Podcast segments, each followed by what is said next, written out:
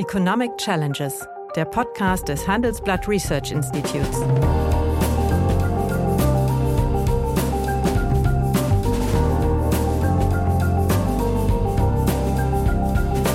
Bert Rürup, der Chefökonom des Handelsblatts, diskutiert mit Michael Hüter, dem Direktor des Instituts der deutschen Wirtschaft, wöchentlich aktuelle wirtschaftliche Herausforderungen für Deutschland wie für die Weltwirtschaft. Ja, guten Tag, meine Damen und Herren. Hallo, lieber Michael. Hallo, lieber Bert. Ja, meine Damen und Herren, also heute werden wir wohl etwas Ihnen schwere Kost äh, vorsetzen müssen, aber wir sind sicher, dass Sie die gut verdauen werden. Nun, äh, das vergangene Jahrzehnt war insbesondere für die deutsche Volkswirtschaft so etwas wie eine goldene Dekade. Der Welthandel wuchs äh, zeitweise doppelt so schnell wie die Weltproduktion. Die Geldpolitik hat seit der Euro- oder der Griechenland-Krise war sie sehr, sehr expansiv und man bemühte sich, ein äh, imaginäres äh, Deflationsgespenst zu bekämpfen. Und trotzdem lag die Inflationsrate im Eurogebiet durchweg unter dem Inflationsziel von zwei Prozent. Das waren sehr, sehr gute Rahmenbedingungen für die deutsche Volkswirtschaft. Nun, äh, seit dem Frühjahr ist die Welt eine ziemlich andere geworden. Und äh, die deutsche Volkswirtschaft, ich glaube, das kann man sagen, rauscht in eine veritable äh, Rezession, nicht zuletzt als Folge der Energiepreisexplosion. Und nun wird vor diesem Hintergrund eben angesichts der rasant steigenden Preise und trotz eines äh, gesamtwirtschaftlichen Abschwungs in den meisten Ländern ein Paradigmenwechsel in der Wirtschaftspolitik gefordert, nämlich eine möglichst scharfe Geldpolitik. Äh, faktisch würde damit ja der Abschwung befördert. Ob die Inflation dadurch bekämpft wird, kann man nicht genau sagen, weil die ja derzeit noch schwergewichtig eine angebotsgetriebene Geldpolitik ist. Wie stehst du dazu? Ja, also ich finde den Gedanken erstmal spannend, das wirklich in den größeren Rahmen zu setzen, Bert, denn dort ist an, wir gucken auf genau diese zehn Jahre expansiver Geldpolitik zurück. Es war im Sommer 2012, als Draghi in London Whatever diese berühmte Whatever it takes Rede gehalten hat. Und das war ein makroökonomischer Policy Mix, der auf der einen Seite die Geldpolitik quasi am Ende auch um, relativ unkritisch begleitet in diese Stützungsrolle äh, für das wirtschaftliche System hineingebracht hat. Du hast die, die, die, das Scheinproblem der Deflation, jedenfalls konnte man in einigen Phasen aber deflationäre Risiken durchaus sehen, aber die hat darauf reagiert und hat das in einer Selbstverständlichkeit verlängert. Und dazu dann eine Finanzpolitik, die in Europa bei unterschiedlicher Ausprägung, aber doch ab 2015 deutliche Konsolidierungsfortschritte ja, ja gemacht hat. Ne? Die deutsche äh, ab Schulden, da, äh, Schuldenstandsquote ist runtergerauscht. Runtergegangen um 20 Punkte und es ist auch tatsächlich mit Überschüssen im Staatshaushalt über sehr lange Zeit, ab 2012 insgesamt beim, äh, beim Bund, ab 2015 auch beim Bund für sich, also Staat und Bund zwischen, dazwischen also die Länder und, und Sozialhaushalte. Und das ist auch in Europa nicht in der Schärfe, aber auch begleitet worden. So zudem eine Lohnpolitik, die auch keine Probleme bereitet hat. Das haben wir auch schon mal äh, hm. beleuchtet. Und jetzt kommen wir in eine Verdrehung der Rollen.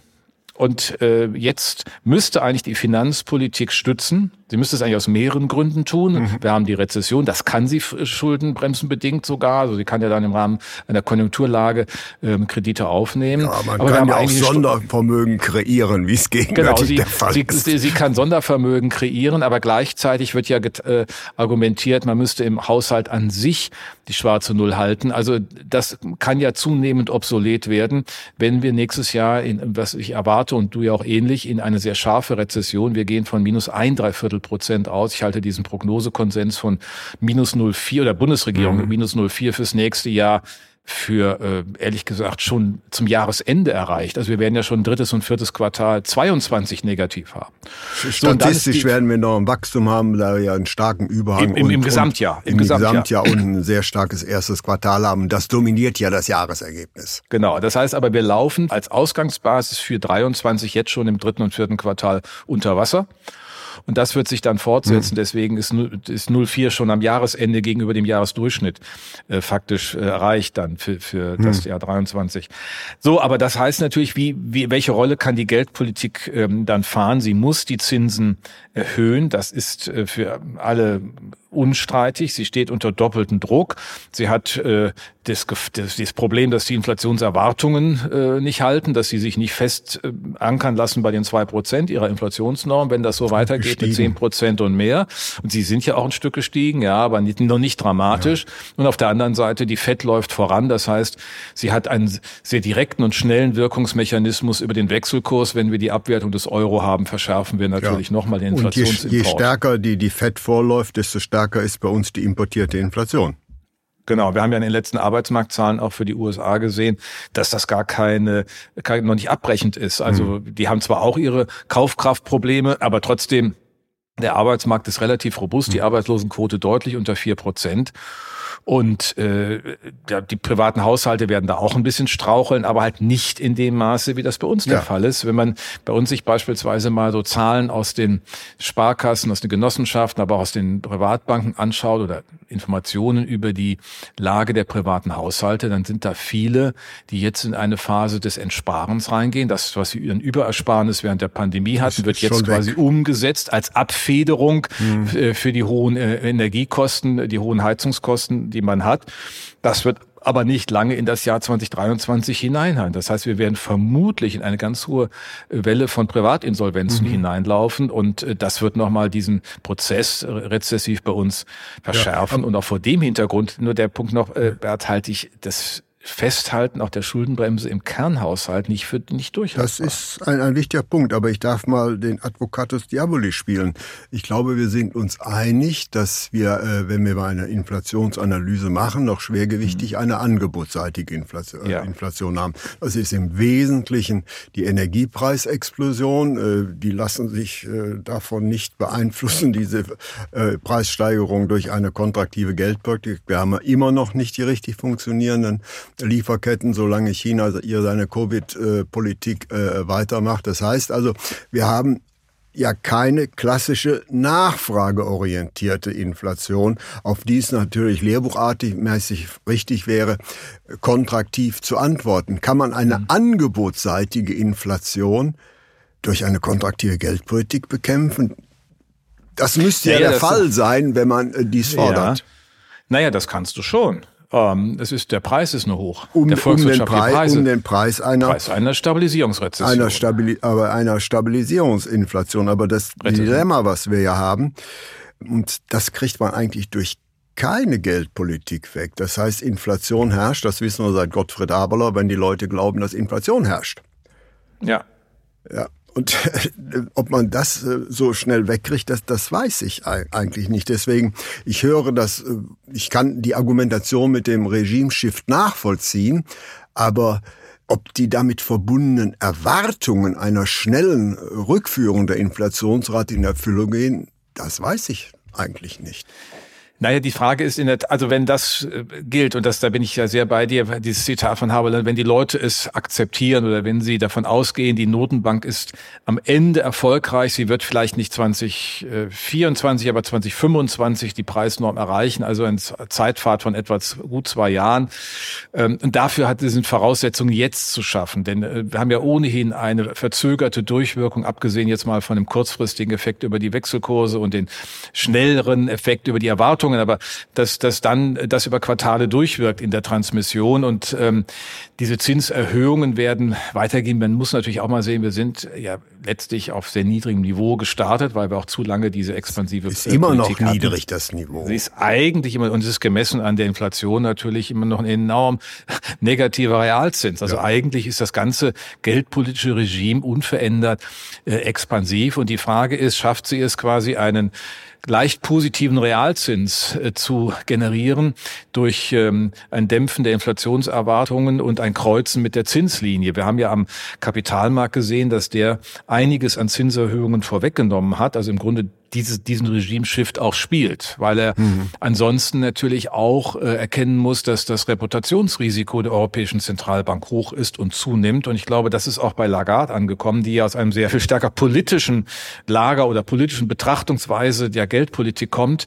Ähm, aber auch sie weiß, sie weiß, dass wenn das nicht, wenn, wenn die Geldpolitik hier nicht liefert, wenn sie diesen Konflikt nicht durchsteht, dann hat sie ein ganz anderes Problem und dann reden wir nochmal über ganz andere Existenzfragen des Euro. Das wäre ja fatal, wenn wir quasi von innen heraus, nicht wegen der Staatsfinanzen in irgendwelchen Südländern, sondern weil die Geldpolitik ihrem Auftrag nicht nachkommt, die Existenzfrage des Euro wieder auf den Tisch bekommen. Ich mhm. sehe das jetzt zunächst nicht, aber es ist ja auch eine Gefahr, nämlich dann, wenn die nicht handelt und wenn sie äh, dilatorisch damit umgeht. Ja. Ich verstehe auch die Äußerung des Bundesbankpräsidenten Nagel in diesem Sinne. Er ist ja sehr, wie sagt man, hawkisch, ähm, sehr äh, deutlich in, das muss weitergehen, der Zinserhöhungspfad muss weitergehen. Die Frage ist halt, wohin und wie weit. Ne? Und, und das ist ein, ein, ein Trial-and-Error-Prozess, äh, den Sie auch mit Blick auf die Markt Bedingungen, auch auf die Marktstimmungen natürlich fahren muss. Und das ja. ist dem gemeinen Zuschauer nicht manchmal leicht zu erklären. Ne? Ja, aber ich, wir haben dann schon, schon ein Dilemma. Das ist aus der Sicht durch, durch die Brille des Geldpolitikers völlig richtig, äh, was du sagst. Aber wir haben ja nach wie vor explodierende Energiepreise, die wesentlicher durchwirken auf das allgemeine Preisniveau. Äh, und die führen ja auch zu einer gewissen rezessiven Entwicklung. Jetzt habe ich natürlich dann zwei Faktoren, Tja. die eine Wirtschaft in eine Rezession reinschieben. Das ist einmal die, sagen wir mal, Energiepreisexplosion, deren Ende ich gegenwärtig nicht absehe. Und dann kommt die verschärfte Geldpolitik hinzu. Mhm. mhm. Ähm, das ist ein Regimeshift, aber ist der wirklich so zielführend? Verwirrend. Ja, oder wenn er stattfindet, äh, nehmen wir es mal als Hypothese, müsste nicht dann die Finanzpolitik eine andere Rolle übernehmen? diesen Punkt wollte ich eigentlich darauf hinaus. Also wenn man ja. jetzt die Geldpolitik, sagen wir mal, nicht eindimensional, aber doch schwergewichtig äh, für die Geldwertstabilität verantwortlich macht, dann müsste es doch einen Politik geben, der dann äh, für das Beschäftigung- und Wachstumsziel ja. verantwortlich ist. Und das müsste dann eine expansive Geldpolitik sein. Aber dieser Ast wird nicht diskutiert, dieser Arm. Ja, Finanzpolitik. Man, also Entschuldigung, Finanzpolitik, Finanzpolitik ja. Die, die muss diesen, diesen, ja, und das wird auch nicht nach meinem Dafürhalten auch, auch nicht systematisch durchdiskutiert, ja. weil äh, wir hier und so ähnlich wie, die Grünen sich bei dem Atomenergiethema festgezurrt haben, Bundesfinanzminister und die FDP sich bei der Schuldenbremse festgezurrt haben. Weil es hilft ja nichts. Wir hab ich habe ja nur die Wahl, jetzt eine Stabilisierung zu organisieren oder die volkswirtschaftliche Situation sich deutlich verschlechtern lassen und dann die Ausgangssituation für das, was ja alles notwendig ist, wird ja gelegentlich vergessen, aber die Transformation zur Klimaneutralität bleibt ja als große Aufgabe. Ja. Jetzt kann man sagen, diese Energiepreise triggern das natürlich. Also viele Unternehmen werden jetzt auch natürlich äh, verschärft in diese äh, äh, Bestrebungen reingehen, diese Bemühungen reingehen, Gas zu substituieren und das wirklich auch weiterzutreiben als nur die Quick Wins, die man im hm. ersten Jahr organisieren konnte. Trotzdem, das ist ja dein Punkt, wird ja der, der Kostenschock über für die Unternehmen und der Kaufkraftverlust für die privaten Haushalte nicht schnell weg sein. Wenn man die Forward Rates anschaut für ja. Gas, äh, Megawattstunden, dann sind die 2028 wieder bei 50 äh, ja. Euro. Wir haben natürlich auch stark schwankende Diskussionen. Es war ja heute auch interessanter Beitrag im Handelsblatt, der mal beleuchtet hat, ob der Kauf von Gas für die Einspeicherung wirklich klug organisiert worden ist, indem man das nur am Spotmarkt gemacht hat und nicht die Terminkontrakte mitgenutzt hat. Denn man hat ja, als man begonnen hat, im Februar bzw. im Januar mit dieser Einspeicherungsperspektive auch Termine eigentlich nutzen können. Das hat man nicht gemacht. Insofern haben wir ja. da wahrscheinlich auch Geld verplempert. Acht Milliarden ja. Hat es nach der Aufstellung da gekostet. Ja. Also ja, auch das, das ist ja mitzusehen. Das habe ich eigentlich, äh, wir beziehen uns ja auf einen äh, Artikel für den Regime-Shift im Economist. Mhm. Äh, die Argumentation, die auch du vertrittst, ist ja absolut stimmig. Aber wenn ich jetzt diesen geldpolitischen Regime-Shift haben will, brauche ich dann nicht als Flankierung vor den weltwirtschaftlichen Turbulenzen, die wir gegenwärtig erleben, auch einen Regime-Shift zu einer expansiven, konjunktur- und wachstumsfreundlichen Finanzpolitik. Ja, zumindest müsste man auch Euro fragen, wie man das parallel organisiert. Ja. Ich meine, wenn das eine Weltwirtschaftskrise ist, die vor uns steht, das ist sie vielleicht nicht in der Schärfe, es ist wahrscheinlich vor allen Dingen eine europäische Krise. Ne? Ja. Das, äh, wir sehen aber, aber auch, das dass reicht, China, das würde ja schon reichen. Das nicht? würde reichen, dass die Europäer sich da zumindest gemeinsam Gedanken ja. machen. Also wir werden die USA nicht in der gleichen Anpassung sehen, mit Sicherheit nicht. Und China, das haben wir jetzt beim Parteitag ja. gehört, gibt ja keine Konjunkturdaten mehr bekannt. Äh, dass Zumindest der Preis, der Parteitag noch den, läuft. Genau, den Xi Jinping da äh, mit seiner Strategie Null Covid und so weiter ja. fahren will, ist offensichtlich äh, den will man fahren ja. und der hat auch dann, äh, der scheint ihm akzeptabel, er will nur lieber keine Daten bekannt geben. Aber im Grunde müsste auf europäischer Ebene anders koordiniert werden. Man hat sich ja jetzt wenigstens mal so zusammengefunden, dass man das Gas gemeinsam einkauft. Ich glaube auch, dass das natürlich von der äh, eine kluge Struktur mhm. ist, äh, denn wir wissen ja, was wir brauchen. Wir wissen, was die Einspeicherung bedeutet. Warum man dann nicht diese Einkaufsmacht bündelt, das hätte man längst mhm. im Jahre 2022 machen können. Mhm. Das ist ein guter Punkt. Aber die zweite Frage ist auch, was ist eigentlich die, die Rolle der Finanzpolitik in dieser Europäischen Währungsunion, in diesem möglichen Regimeshift zwischen Geld und Finanzpolitik. Ja. Darüber wird überhaupt nicht diskutiert. Wird leider ja, es, wird, es, ist, es ist kein Thema. Ich meine, wir hatten ein bisschen, es gibt die Strukturfrage, wie man die, äh, den Stabilitäts- und Wachstumspakt weiterführt und mit den 60 Prozent und den, den 3 Prozent äh, Defizitkriterium, 60 Prozent für die Schuldenstandsquote, dass man da die Tilgungsphasen anders fährt und so weiter. Das ist ja diskutiert, aber es gibt, und das ist das, glaube ich, auch, was sich politisch negativ in den, bei denen auswirkt, die das so propagieren. Es ist kein Gestaltungsanspruch erkennbar. Die Schuldenbremse an sich ist kein Gestaltungsanspruch, Nein. sondern sie ist ja eigentlich ist nur das Einhegen nur ein äh, von der Finanz, äh, genau, nur abwehrend und es wird nicht so ganz klar, was eigentlich wie gemacht werden muss. Es müssen natürlich Prioritäten gesetzt werden. Es geht auch nicht darum, im Haushalt alles durchzuwinken, aber doch mal zu fragen, was es denn bedeutet, wenn wir hier auf der einen Seite einen Investitionsbedarf haben, der über das Normale hinausgeht, mhm. wenn wir einen Ausfall der Steuer- und Sozialbeitragseinnahmen Einnahmen mhm. haben, weil der Arbeitsmarkt möglicherweise in anderes Fahrwasser gerät. Dieses alles ist außerhalb einer, einer systematischen Diskussion und da ist man auch nicht darauf vorbereitet. Und ich finde das ehrlich gesagt ein bisschen intellektuell unterbewirtschaftet. Nach einer kurzen Unterbrechung geht es gleich weiter. Bleiben Sie dran. Ich bin Dr. Falk Stierkart und leite ein medizinisches Versorgungszentrum in Erlangen. Der Job als niedergelassener Arzt ist nicht unattraktiv, aber er scheitert oft schon an der Wurzel. Wenn unser Studiensystem nicht darauf ausgelegt ist, genug Ärzte in guter Qualität auszubilden, wie soll die medizinische Versorgung in Mittelfranken dann gedeckt sein? Die besondere Nähe der niedergelassenen Haus- und Fachärzte ist in Gefahr. Was die Gesundheitspolitik jetzt dringend ändern muss, erfahren Sie auf rettetdiepraxen.de.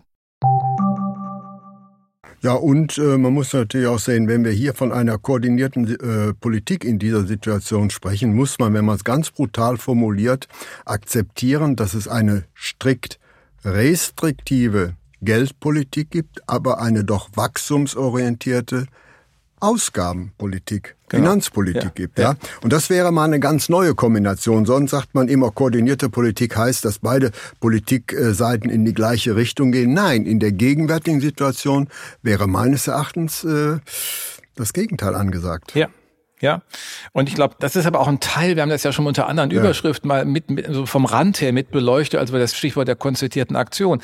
Mein Argument war immer, es geht auch mal darum, dass die drei, wenn man die Lohnpolitik noch mitdenkt, die drei Makro- ökonomisch relevanten Akteure ein bisschen sehen, was da gegenseitig besteht und was für die Restriktionen sind, was die Handlungsüberlegungen mhm. sind.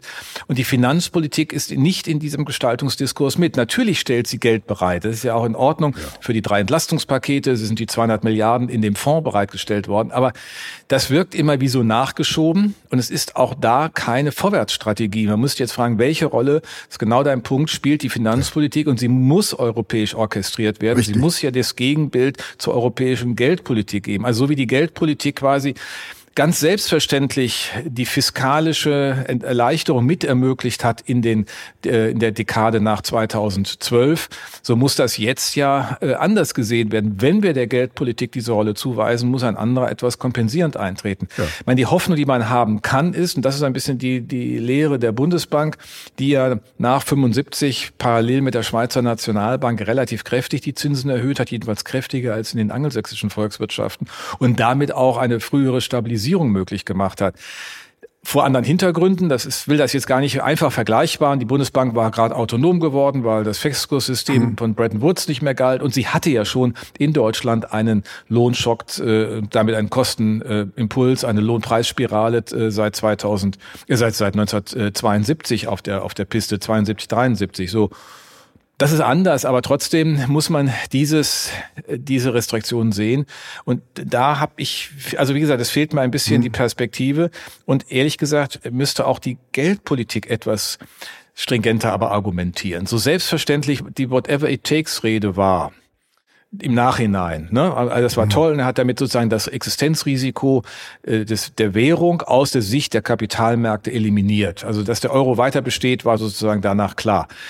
Was ist denn jetzt die strategische Aussage der Geldpolitik? Da ist, äh, finde ich, äh, Lagarde äh, nicht in dem Sinne prägend. Sie ist da eher wortkarg. Und ich glaube, das muss deutlicher werden. Was ist eigentlich das Ziel?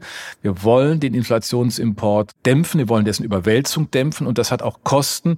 Aber diese Kosten können möglicherweise an anderer Stelle gedämpft werden. So dieser ganze Diskurs findet nicht statt. Der findet aber auf beiden Seiten nicht statt. Je länger ich darüber nachdenke, finde ich, auch die Geldpolitik muss hier nochmal eine andere Rolle wahrnehmen. Du musst wahrnehmen, aber interessant ist, in diesem Falle würde die Koordination, und das wäre, glaube ich, ein wichtiger Lehrpunkt äh, für diese Sitzung, äh, darin bestehen, dass wir auf der einen Seite, um eine kontraktive Geldpolitik legitimieren zu können aus gesamtwirtschaftlichen mhm. Aspekten, muss sie flankiert werden durch eine tendenziell expansive, wachstumsorientierte Fiskalpolitik. Und das wäre mal eigentlich eine neue Form der Koordination.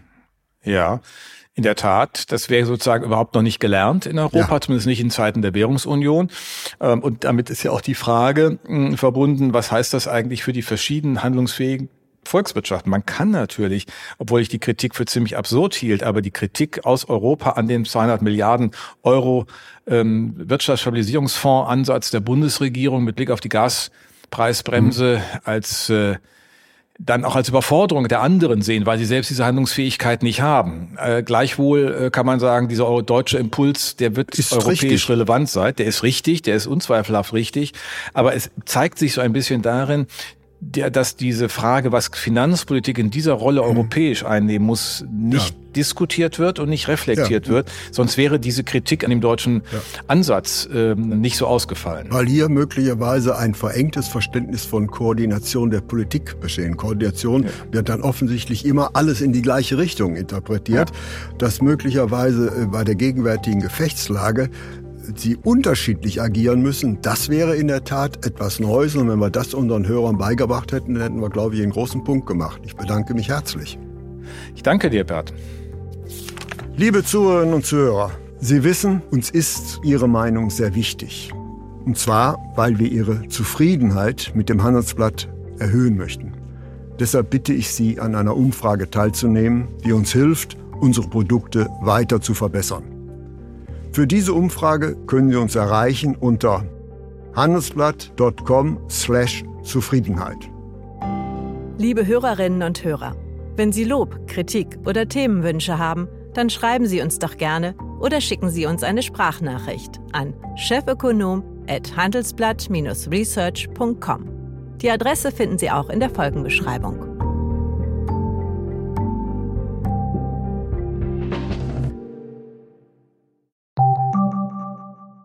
Wie navigieren Deutschlands Top-Vorständinnen durch die aktuell schwierigen Zeiten? Hören Sie es selbst bei der Female All-Star Boardroom Session am 14. Mai. Mit dabei Maria Ferraro von Siemens Energy, Viktoria Osatnek von E.ON, Sopna Suri von RWE Generation und Antje von Dewitz von Vaude. Wir sprechen mit Ihnen über die Stärkung der Wirtschaft, das politische Klima und die geopolitischen Krisen. Seien Sie dabei, femaleallstarboard.de. you